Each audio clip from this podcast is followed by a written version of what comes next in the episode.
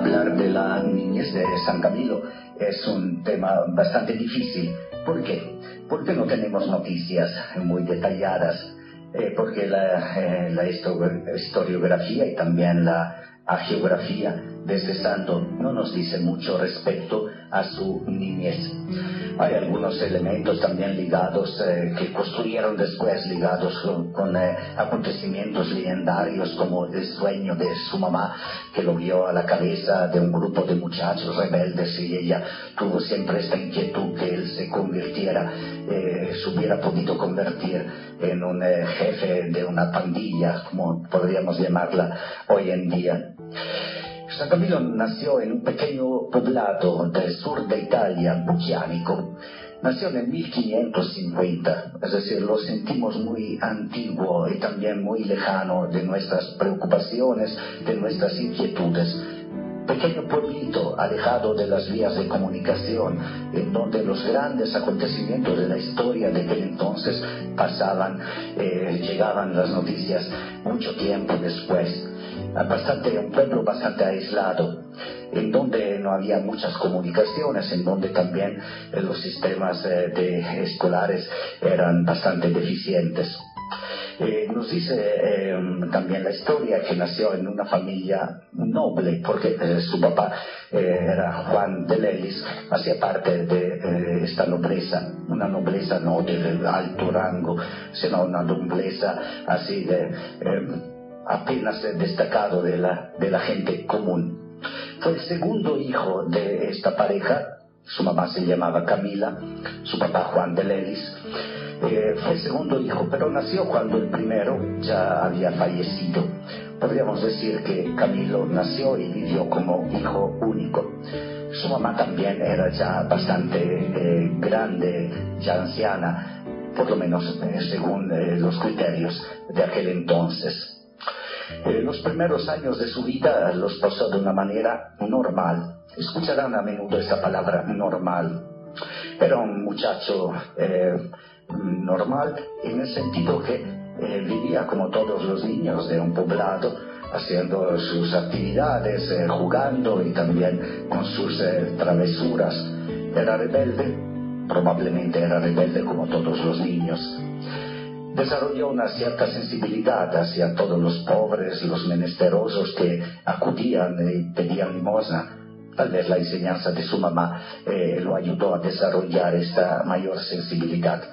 El hecho que fuera muy alto, llegó después en edad adulta a dos metros de altura, eh, tal vez le, proporcionó también algunas herramientas para ser líder de respecto a los demás. Vuelvo a decir, no hubo grandes acontecimientos en la niñez de Camilo, nada extraordinario, nada legendario, nada digno de ser eh, recordado. Eh, uno de los temas es que no le gustaba mucho estudiar, probablemente esto es un, eh, un tema bastante común, por lo menos en algunos poblados del sur de Italia de aquel entonces y también de otros muchos lugares. El primer eh, acontecimiento destacado fue la muerte de la mamá cuando eh, Camilo tenía 13 años. Para nosotros decimos es un niño de 13 años, en realidad según la mentalidad de aquel entonces era ya un muchacho, ya casi adulto. Muchos de sus coetáneos ya trabajaban y estaban acostumbrados también a que muchos de los papás podían morir antes que la persona llegara a la edad adulta. Es un pueblo, podríamos llamarlo, normal de 13 a 19 años no tenemos, eh, tampoco hay muchas noticias. Eh, el papá se hizo cargo de la educación de este hijo, el papá se ha ausentado bastante para ir a desarrollar sus, eh, sus tareas como soldado, como militar. No hay noticias. A los 19 años decidió, era ya adulto para aquel entonces, decidió seguir al papá en la carrera militar. Vuelvo a este tema de la normalidad.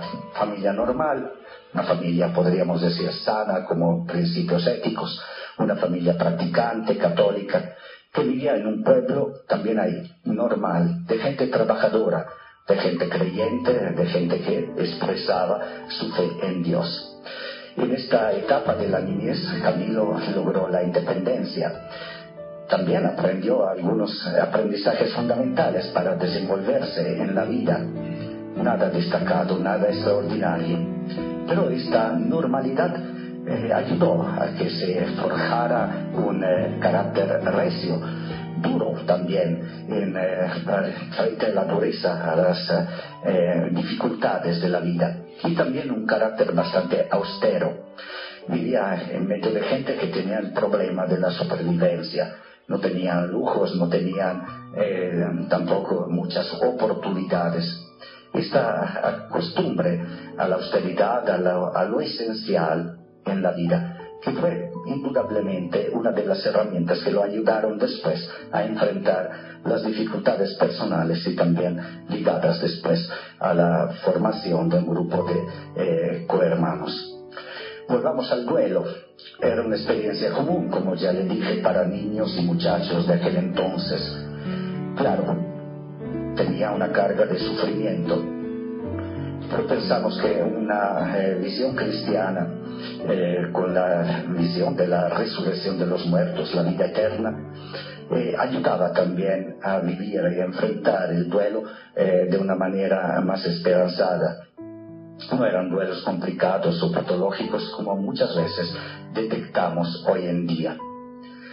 Esto es cuanto se puede decir, habrá, habrá otras noticias que se pueden decir sobre la niñez y la juventud de Camilo, pero hasta los, eh, podríamos decir, los 21 años, hasta el 1571, cuando fue hospitalizado por primera vez en Roma por una llaga en la pierna, eh, no tenemos grandes noticias, pero esto nos recuerda lo que es lo normal de la vida, lo normal de la gran parte de las personas, eh, en particular en aquel entonces, en donde no había fotografías, en donde no había grabaciones, en donde no había eh, los álbumes de familia, por lo menos en la gente normal.